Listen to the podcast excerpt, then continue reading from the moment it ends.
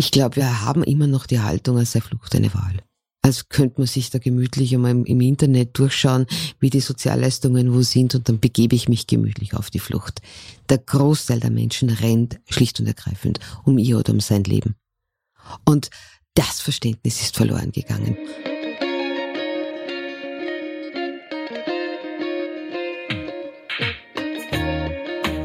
Herzlich willkommen bei Ganz offen gesagt, dem Podcast für Politikinteressierte. Mein Name ist Alexandra Wachter und mein heutiger Gast ist Petra Ramsauer. Sie ist Politikwissenschaftlerin, Autorin und Journalistin. Zudem war sie mehr als 20 Jahre lang Krisen- und Kriegsberichterstatterin und hat unter anderem aus dem Irak und aus Syrien berichtet und sehr genaue Kenntnisse über die aktuellen Entwicklungen in Afghanistan. Zuletzt hat sie ein Buch über Angst geschrieben, in dem sie analysiert, wovor wir uns zu Recht und wovor zu Unrecht fürchten. Fest steht, es ist die Angst, die dafür sorgt, dass Menschen sich aus Kriegsgebieten auf den Weg in ein besseres Leben machen. Menschen, für die viele in unserer Gesellschaft keine Empathie mehr empfinden können, ganz egal wie groß der Schrecken ist, den wir in ihren Heimatländern feststellen können. Aber warum ist das so? Sind wir kälter geworden und abgestumpft oder ist unsere Gesellschaft tatsächlich schon massiv belastet und ist es deswegen nicht möglich, dass wir uns für Flüchtlinge öffnen?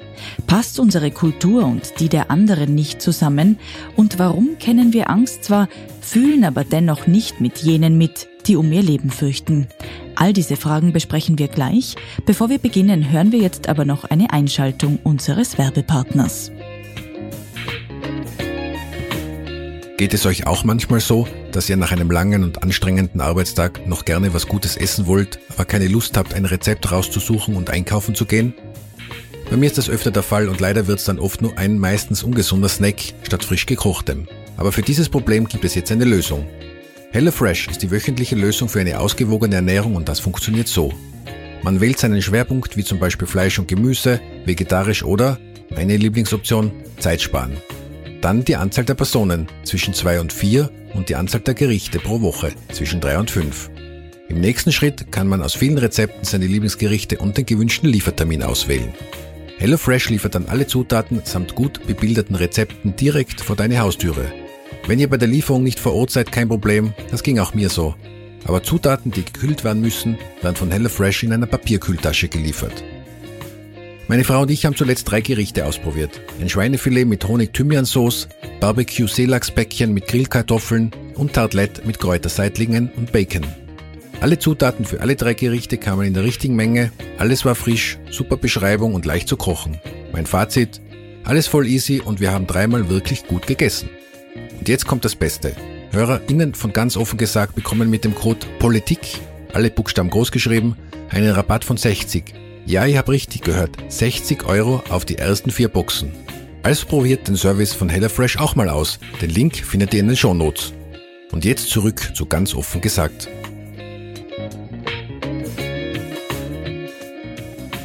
Petra Ramsauer, herzlich willkommen. Danke für die Zeit. Danke für die Einladung. Wir beginnen bei der ganz offen gesagt Transparenzpassage. Da gibt's immer zwei Fragen. Die erste, woher wir einander kennen. Ich erinnere mich da an ein Treffen bei Corinna Milborn zu Hause. In ihrer Küche haben wir eigentlich ein hochpolitisches Gespräch über Syrien geführt. Kannst du dich auch erinnern? Ja, ja, kann ich mich gut erinnern, ja. Aber ich glaube, wir haben uns doch irgendwann einmal durch ein Telefonat kennengelernt, wo es ein bisschen um meine Arbeit gegangen ist und wie man Reportagen umsetzt. Stimmt das auch, ja? Also das persönliche Treffen war eben dann damals, es war.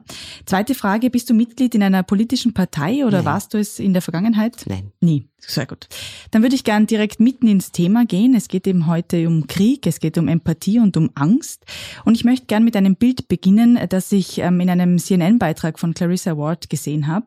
Und zwar berichtet sie da vom Flughafen in Kabul und um die Situation der Kinder geht speziell, die eben mit ihren Eltern da warten, das war im August, dass sie eben aus dem Land ausgeflogen werden und vor den Taliban flüchten können. Und da fährt ein Neugeborenes vorbei, das in dem Moment einen Hitzeschlag erlitten hat. Und mir hat sich das Bild so eingebrannt, weil das ist eben ein Neugeborenes in der prallen Sonne, im Schmutz, in diesem dichten Gedränge. Und äh, es zeigt diese Ungerechtigkeit auf, in der wir eben leben, dass man von der Geburtslotterie nach Österreich gebracht werden kann oder eben nach Afghanistan. Aber das Mitgefühl vieler Menschen hält sich trotzdem in Grenzen. Also 54 Prozent der Österreicherinnen und Österreicher haben laut einer Unique Research Umfrage fürs Profil im August sich eben dagegen ausgesprochen, dass man besonders Schutzbedürftige aufnimmt. Die ÖVP hat diese Meinung auch vertreten. Da scheint es also keine Empathie für Schutzsuchende zu geben, auch nicht für Kinder. Wo ist denn das Mitgefühl hin, deiner Meinung nach?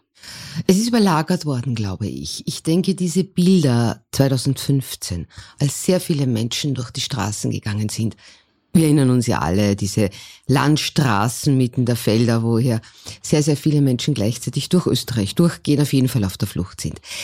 Die haben tiefe Ängste ausgelöst, die ich auch zutiefst verstehe war auch für mich ein, ein sehr besonderer Moment. Hier mhm. zum einen natürlich mein Mitgefühl, weil ich ja den Konflikt in Syrien sehr gut kenne und es absolut gut verstehen kann, dass man von dort nur weg möchte und auch aus Afghanistan.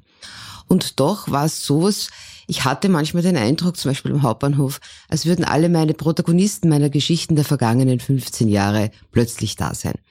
Und das war ein Gefühl, das ich immer hatte, mit mir herumgetragen habe, auch ich als Individuum. Wo endet mein Mitgefühl? Also fast bei jedem Konflikt hätte ich eigentlich sagen müssen, das ist nicht auszuhalten. Diesen Menschen muss man sofort eine neue Perspektive anbieten. Und das ist natürlich in einem krassen Dilemma zu dem, was wir an Kapazität haben. Das heißt, man grenzt sich dann auch sozusagen ab oder das ist auch was passiert, eine Art von Abgrenzung, weil man sagt eben, man kann nicht überall und allen helfen? Ja, das ist dieser Satz, der so mhm. oft fällt. Ja. Was ich glaube, was es dringend bräuchte, wäre eine ganz kluge, ausgeschlafene, möglichst emotionsbefreite Auseinandersetzung mit der Frage, wen können wir, Europa, wann, unter welchen Bedingungen aufnehmen. Ich sehe das Asylgesetz oder die Asylmöglichkeit so immer ein bisschen wie eine, also wie eine äh, Intensivstation. Da kommen dann die Menschen wirklich zu uns, die einfach gar keine Chance mehr haben. Ich denke da an jesidische Frauen oder anderen Frauen, auch schiitische Muslime, die vom IS als, ich sag's da unter Anführungszeichen, wenn man es nicht hört, als Sklavinnen gehalten wurden, schwer misshandelt, die ihre Kinder nicht behalten dürfen, weil ihre Community sie nicht aufnimmt, die sie in diesen Vergewaltigungen mit IS-Terroristen bekommen haben. Frauenaktivistinnen in Afghanistan, solche Frauen wie jetzt, wie ich gerade beschrieben habe, mhm. aus Syrien, Irak, das sind Menschen, die wirklich unsere Hilfe bedürfen. Und momentan im Diskurs wird das alles überlagert und vermanscht. Mhm. Ein ganz, ganz großes Problem, das ich in diesem Kontext äh, insgesamt sehe, ist die Möglichkeit des Botschaftsasyls, das nicht möglich ist. Das heißt, um diesen dringend notwendigen Schutz in Europa zu erfragen, muss ich zuerst einmal hierher kommen und da braucht's Schlepper. Ich glaube, hier fängt schon einmal an und dann muss man, ich glaube, als ersten Schritt mit der Möglichkeit vor Ort, um Asyl anzusuchen, auch Möglichkeiten finden, wie man Menschen ich strapaziere jetzt ein überstrapaziertes Wort vor Ort helfen kann. Ich glaube, das braucht beides. Und mhm. da müssen wir wieder einfach zur Notwendigkeit und auch zum internationalen Recht zurückfinden, ohne hier pauschal äh, jede Form der Schutzsuche in Europa abzutun. Und die Situation, muss man ja sagen, ist ja auch stark politisiert und es ist ja auch so, dass es irgendwie so ganz krasse Positionen gibt, was das betrifft, weil es gab zum Beispiel im August dann auch den Fall, dass Mexiko 150 ähm, Menschen aus Afghanistan aufgenommen hat. Das waren eben Journalistinnen, Journalisten, aber auch ein weibliches Robotikteam, eben wie du sagst, eben Menschen, die tatsächlich sehr bedroht sind. Ähm, und der Schritt wurde öffentlich total gefeiert. Auf der anderen Seite Österreich, die österreichische Regierung, die gesagt hat, freiwillig nehmen wir niemanden auf, das sehr rigoros war. Aber faktisch ist es natürlich so, dass hunderte Flüchtlinge in Österreich Asylanträge stellen, auch aus Afghanistan. Also man hätte ja auch diesen symbolischen Schritt quasi wählen können wie Mexiko und sagen, wir nehmen die, die wir möchten, sozusagen auf. Und da hat man sich aber dagegen entschieden. Warum ist das so? Ich glaube genau aus diesen Gründen. Mein Mann, mhm. sage jetzt eine der regierenden Parteien, hat das Gefühl, wenn sie hier auch nur einen Millimeter nachgibt, so fühlt sich's für, für die an, würden sie die, den Menschen hier in Österreich signalisieren, die Türen werden wieder geöffnet. Stichwort 2015, wie ich zuerst gesagt habe. Und da muss man den Mut haben. Und ich glaube auch, ich habe erst gestern Abend einen Vortrag gehalten, eigentlich zum Thema Angst, zu meinem Buch. Und aus dem Publikum im tiefen Oberösterreich kamen ganz viele Fragen nach Afghanistan. Wie geht's den Menschen dort? Mhm. Also das waren Menschen, die durchaus auch bereit waren, solche Extremfälle aufzunehmen. Und ich glaube, die Politik traut den Menschen einfach nicht genug zu. Mhm. Und äh, da bräuchte es einfach jetzt einmal diesen Sprung und genauso dieses Robotik-Team. Ich denke auch an diese jungen Frauen, die da jetzt äh, Computer entwickelt haben und äh, mit Artificial Intelligence, mit diesen rudimentären Bedingungen in Afghanistan geforscht haben. Das zeigt ja, wie toll diese neue Generation auch sein kann und wie wichtig es wäre, ihnen jetzt zumindest zeitweise Schutz zu geben. Ich glaube, hier bräuchte es eine neue Form der Kommunikation. Was mich manchmal ein bisschen stört, ist, dass es immer sozusagen in diesem, ich nenne ihn jetzt mal Namen, pro kontra Sebastian Kurz geführt wird.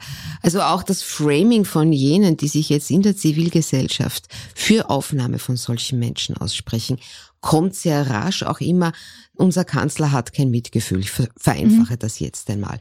Ich glaube, dass da beide Seiten äh, raus müssten. Jede Form immer gleich in den sozusagen runter zu deklinieren auf die österreichische Innenpolitik, sondern ich glaube, es täte diesem Land wahnsinnig gut, wieder zu dieser, wie in Mexiko, zu diesem Feiern zurückzukommen. Ich habe gestern erst ein Jobangebot auf Twitter gesehen aus Albanien wo man jemand, äh, Expertinnen sucht, die die Integration der Afghanen, die aufgenommen wurden, jetzt vorantreibt. Auch Albanien zum Beispiel und mhm. andere Balkanländer, denen es nicht gut geht, haben da Schritte gesetzt.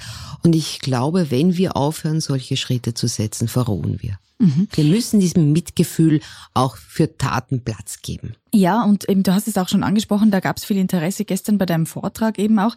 Aber es ist eben auch so, wenn man in Wien sich umschaut oder im Bekanntenkreis spricht, es gibt Straßenzüge zum Beispiel, in denen eigentlich weniger Deutsch als andere Sprachen zum Beispiel gesprochen werden und wo es Österreicherinnen und Österreicher gibt, die, die das problematisch finden und die sich dann auch quasi verdrängt äh, fühlen.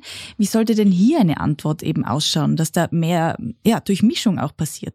Ich habe manchmal, also jetzt einmal zu, zu den Gefühlen, die da auftauchen manchmal den Eindruck, da gibt's äh, so etwas wie Shaming oder wenn ich, wenn ich keine Ausländer mag, wenn ich mich davon gestört fühle, entsteht bei manchen der Eindruck, dass von einer gewissen Teil der Gesellschaft dass diese Gefühle abgelehnt werden. Das ist jetzt sehr komplex, was ich sage.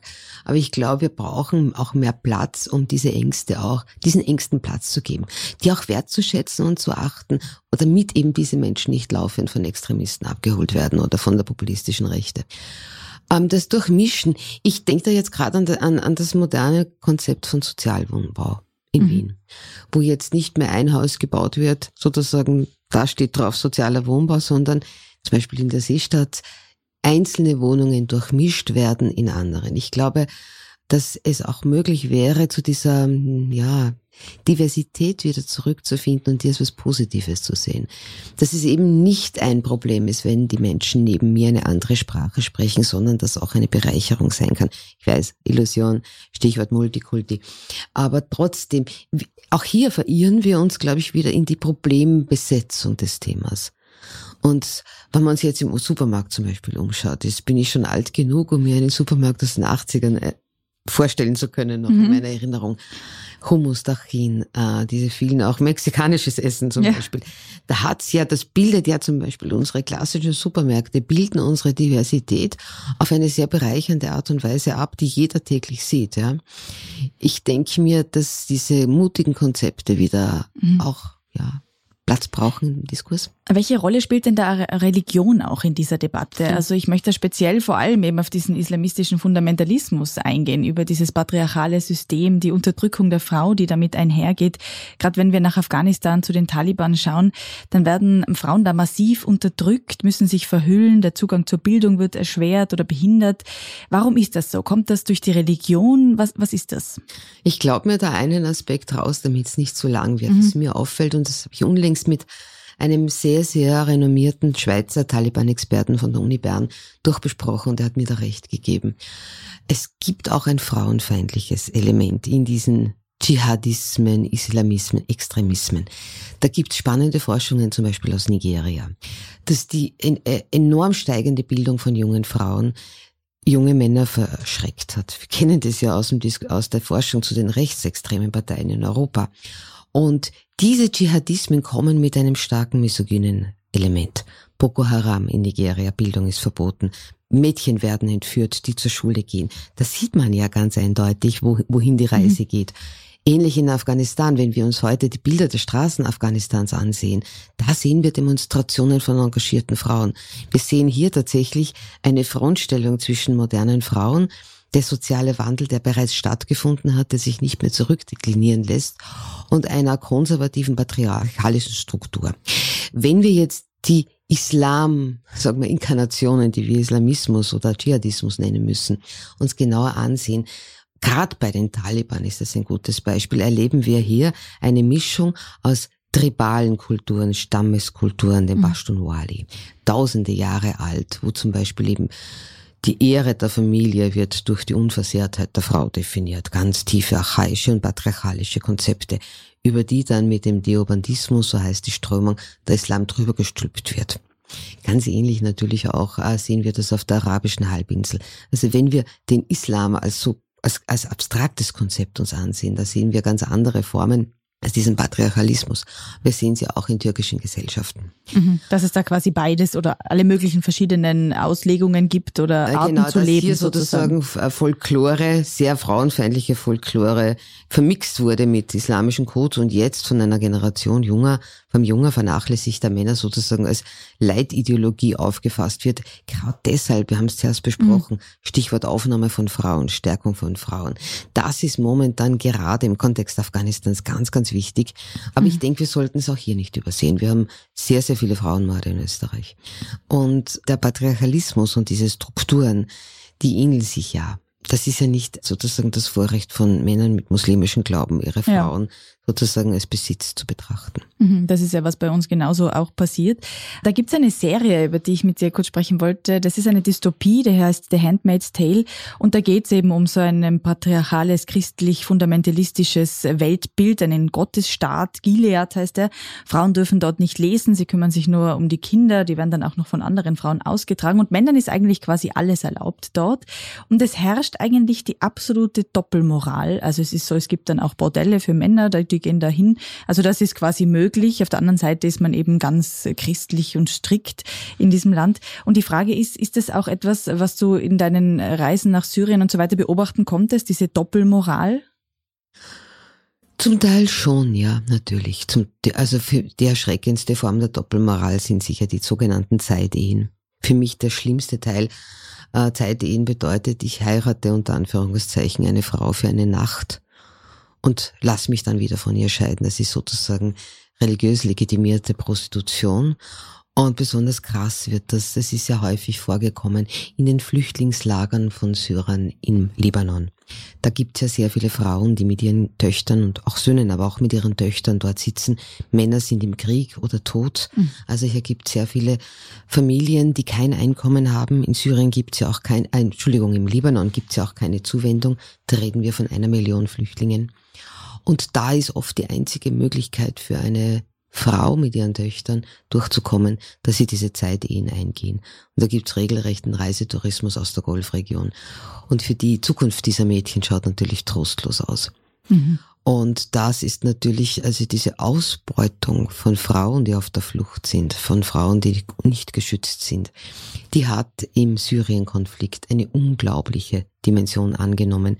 Ich denke mal, da schauen wir viel, viel zu wenig hin. Das ist eigentlich auch noch einmal, da schließt sich der Kreis zu dem, was du gesagt hast, dass man eben genau Frauen stärken müsste und dass man jetzt genau dorthin schauen müsste.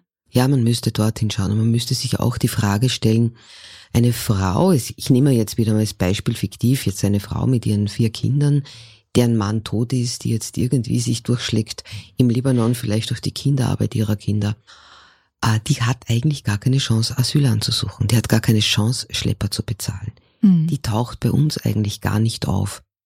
Drum auch, weil man immer wieder sagt, es kommen ja dann nur die Männer an. Das ist ja oft, was quasi vorgeworfen wird.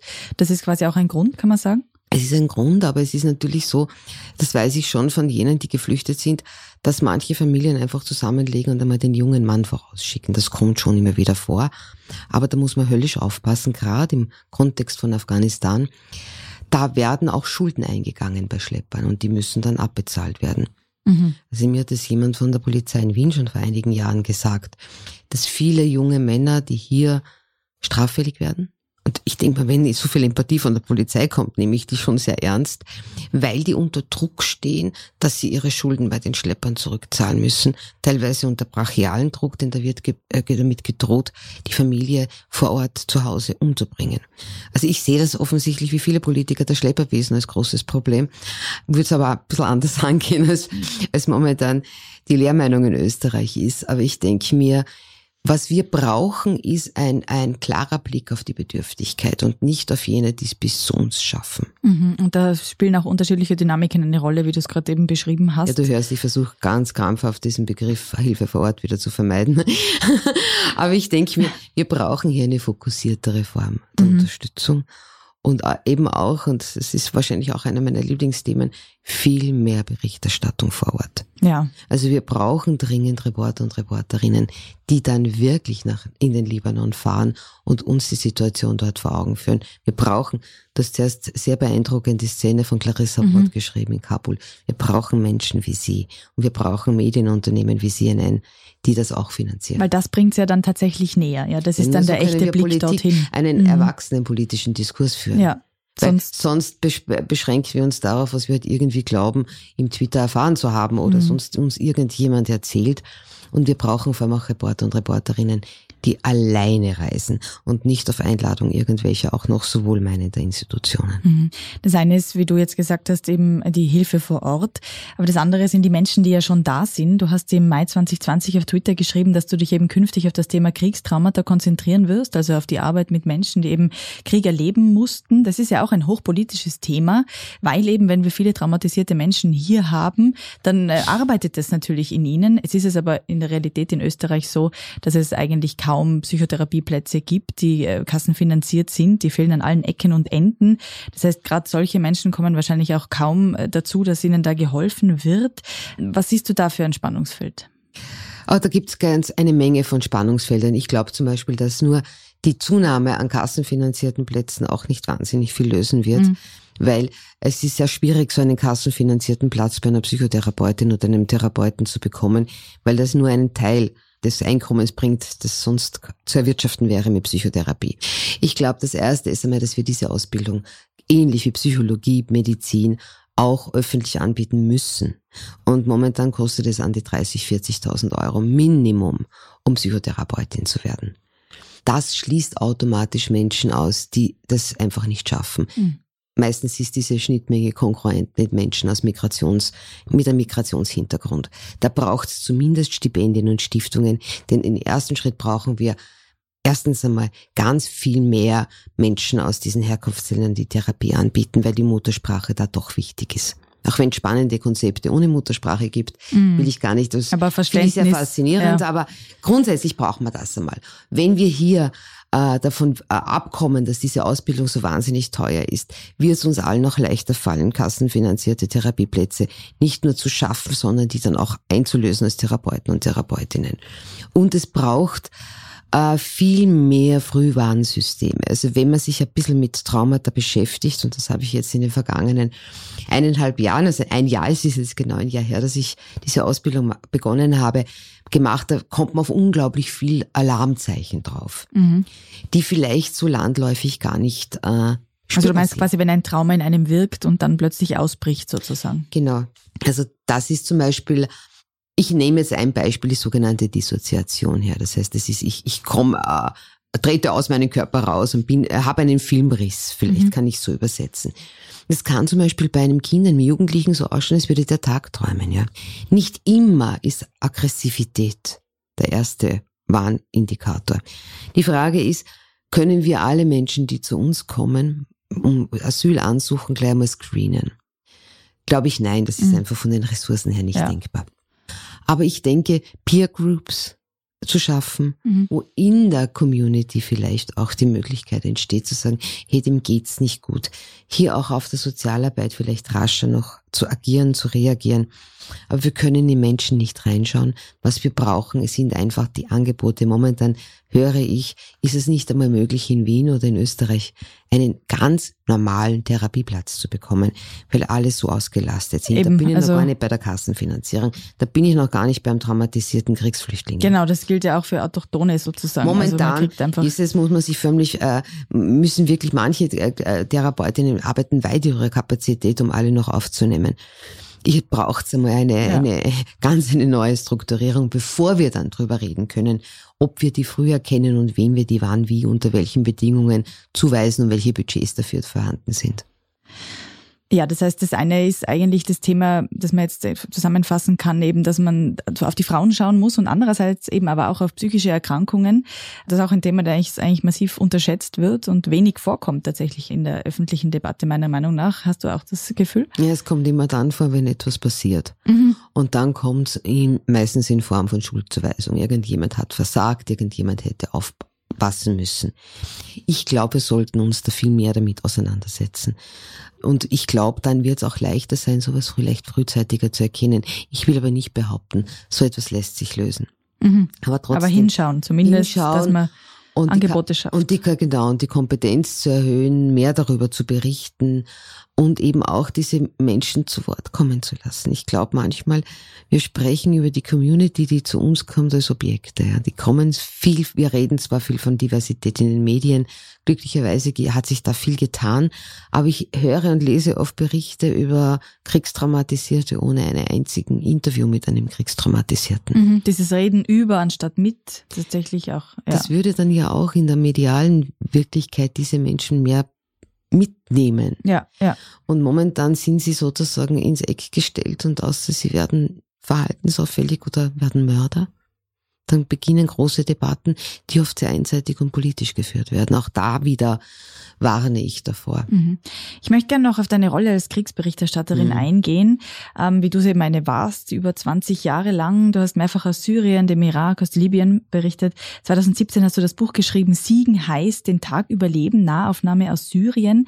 Du hast dein Leben riskiert, um von dort zu berichten und du kennst beide Seiten, eben den Krieg und den Frieden. Welches Verständnis für die Situation äh, jener Menschen, die sich in solchen Ländern befinden, würdest du dir da wünschen? Hier bei uns? Mhm. Ja.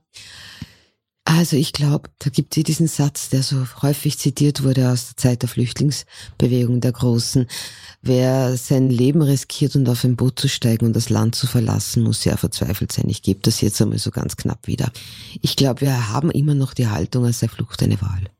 Als könnte man sich da gemütlich einmal im Internet durchschauen, wie die Sozialleistungen wo sind und dann begebe ich mich gemütlich auf die Flucht.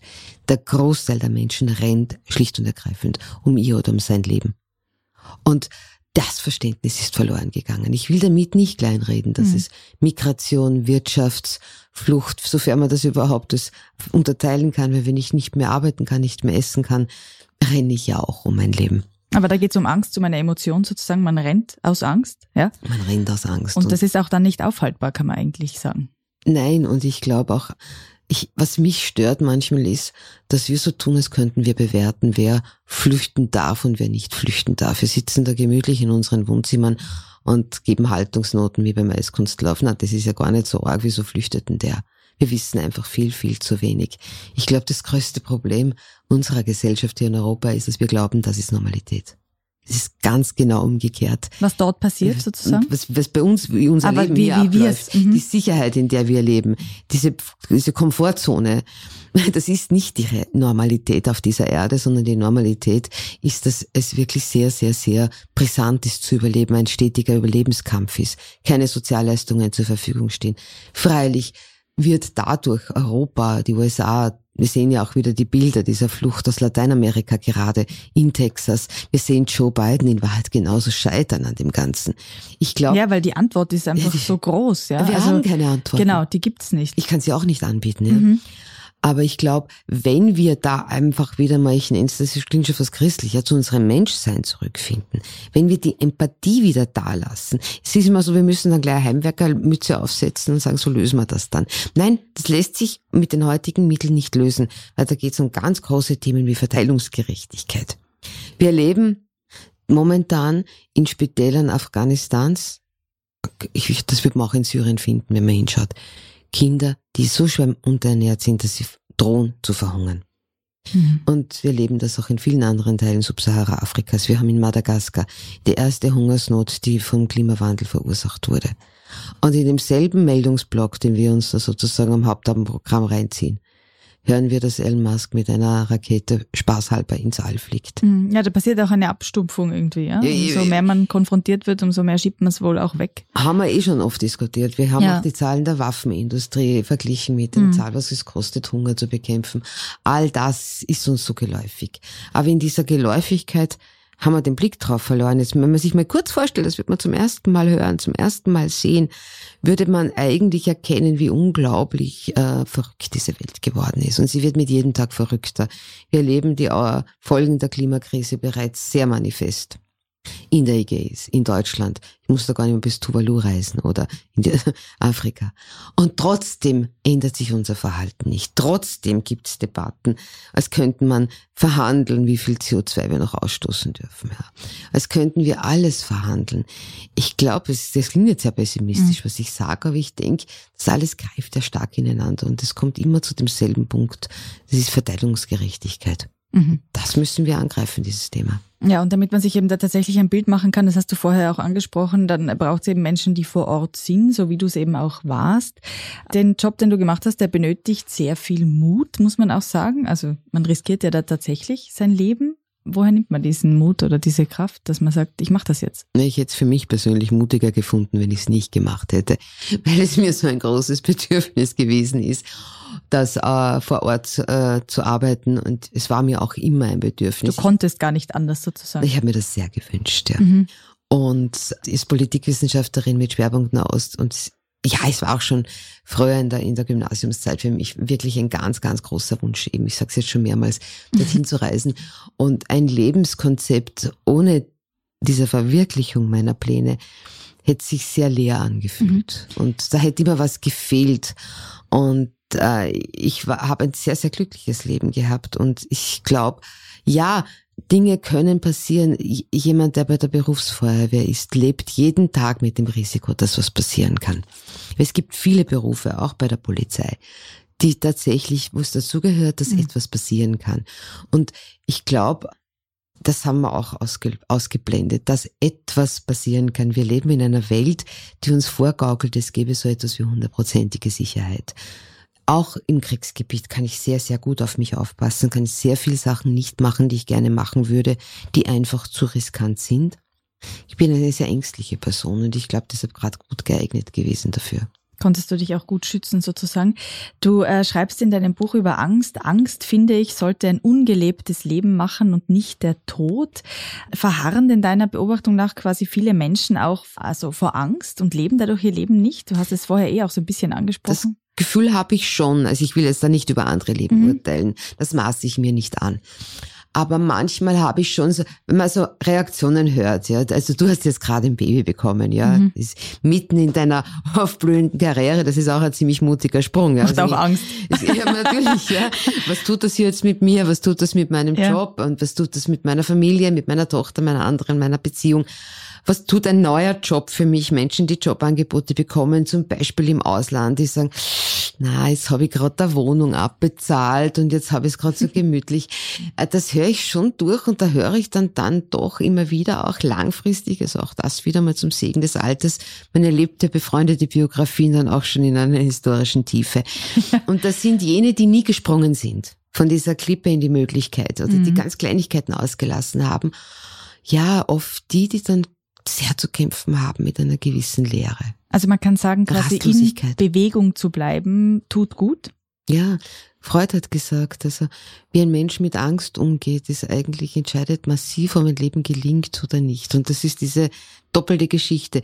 Ich muss meiner Angst folgen als Warninstrument und gleichzeitig muss ich die Angst auch überwinden können. Und die Klugheit, Weisheit im Leben ist, zu entscheiden, wann was gilt. Ja. Mhm. Und wie kann man denn ein Leben mit weniger Angst sozusagen führen? Das eine zu entscheiden, wann was gilt, aber Ach Gott. Was wäre da deine Botschaft sozusagen zum Man- Manchmal Abschluss? sagt man zum, äh, das Gegenteil von Angst sei Mut und das stimmt eigentlich gar nicht. Das ist Gelassenheit, glaube ich. Und dieses Gefühl, ja, wie geht denn die Geschichte weiter? Viele Sachen, die uns so Angst machen, kommen ja von dieser Stimme in unserem Kopf, die uns ständig erklärt, was für Katastrophen auf uns lauern um die nächste Ecke. Und da manchmal zu fragen, naja, und wann ich jetzt den Bus versäume und wann ich jetzt diese Präsentation versemmle, meine Güte, was wird denn passieren?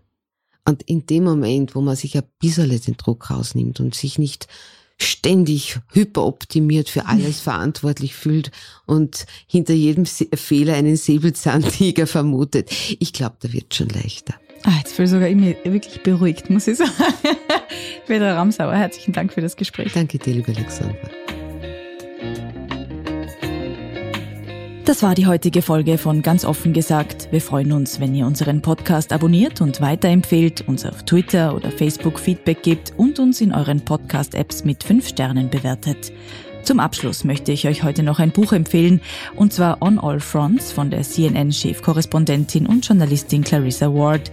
Es ist am 7. September erschienen und darin erzählt sie von ihren Einsätzen in Syrien, Afghanistan und Ägypten und vom Leben als Krisenberichterstatterin im Zeitalter des Extremismus. Ward ist außerdem Mutter von zwei kleinen Kindern und ein echtes journalistisches Vorbild. Ich bedanke mich an dieser Stelle fürs Zuhören, hoffe, dass euch meine erste Folge zugesagt hat und freue mich schon auf nächstes Mal. Bis bald.